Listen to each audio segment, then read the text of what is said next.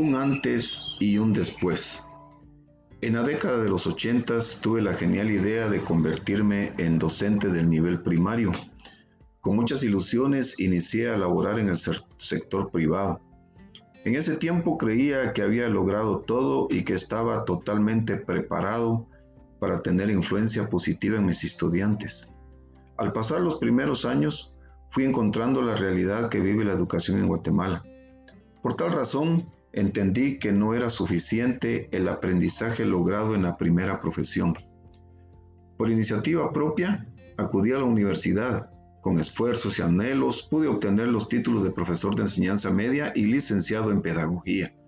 Los aprendizajes logrados permitieron realizar la tarea de docente con mayor certeza, haber conocido metodologías, técnicas y estrategias innovadoras contribuyó a dar un servicio de mayor profesionalismo. Actualmente, manteniendo la ilusión del mejoramiento personal, he acudido nuevamente a la universidad con el objetivo de nivelar conocimientos y adaptarme a las circunstancias que engloban el servicio docente. Seguro de no haberme equivocado, la maestría en tecnología educativa con énfasis en entornos virtuales ha sido la mejor elección. Como prueba de tal aseveración es el curso de producción de materiales digitales facilitado con un alto profesionalismo por la maestra Flor Sagastume. En este segundo módulo, el aprendizaje ha sido excepcional. Semana tras semana nos hemos sorprendido con las habilidades, destrezas y conocimientos adquiridos por la forma tan ágil y práctica como se han proporcionado todos los contenidos y herramientas digitales.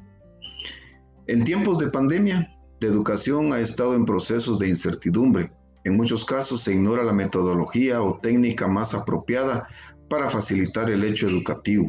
Docentes y estudiantes debemos adaptarnos a las nuevas tendencias en materia de tecnología educativa, las estructuras didácticas, estrategias y tecnologías para lograr un trabajo activo, colaborativo e interactivo, sin olvidar la importancia del pensamiento crítico y la reflexión para fortalecer la enseñanza-aprendizaje.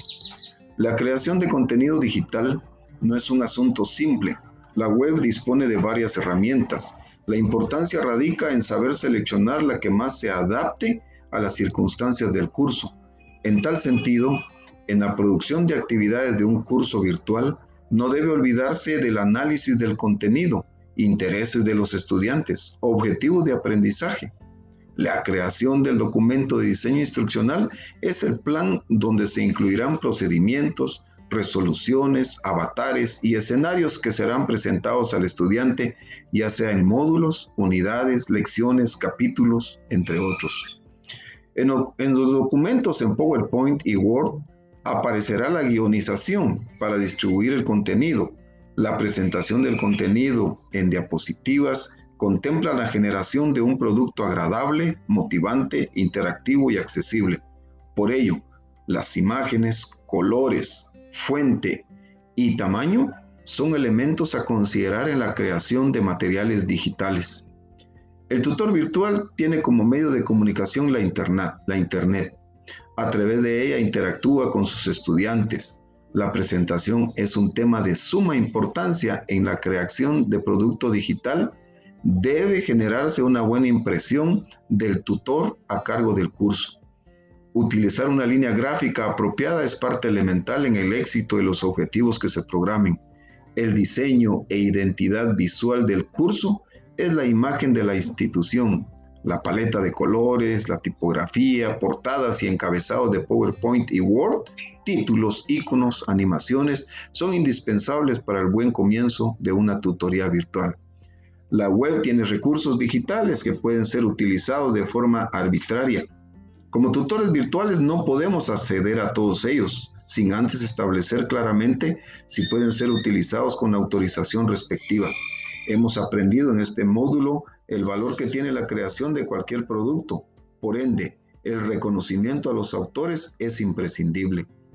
Los REA, que son los recursos educativos abiertos, pero su utilización requiere la revisión de las respectivas licencias. No es correcto copiar y descargar los documentos. La propiedad intelectual, derechos de autor, es para valorar los derechos morales, patrimonial, patrimoniales del creador y su esfuerzo y dedicación en la creación del producto.